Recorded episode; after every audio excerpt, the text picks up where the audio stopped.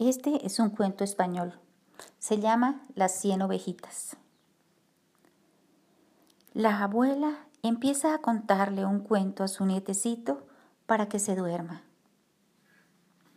Érase una vez un pastorcillo que tenía a su custodia cien ovejas.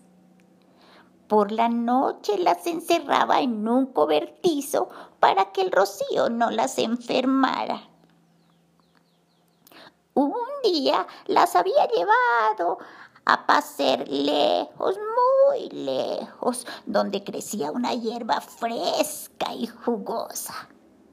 Y al atardecer se encontraron con que para ir al corral tenían que atravesar un riachuelo sobre el cual habían tendido una tabla larga a manera de puente.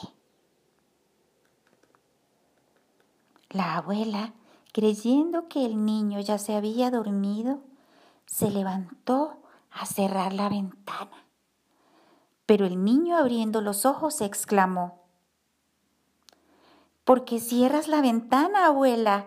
Termina de contar el cuento.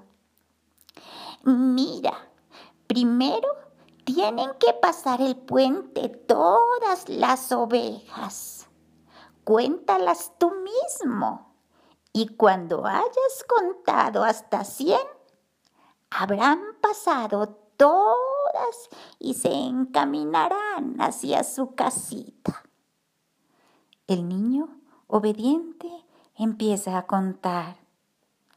Una, dos, tres, diez, once.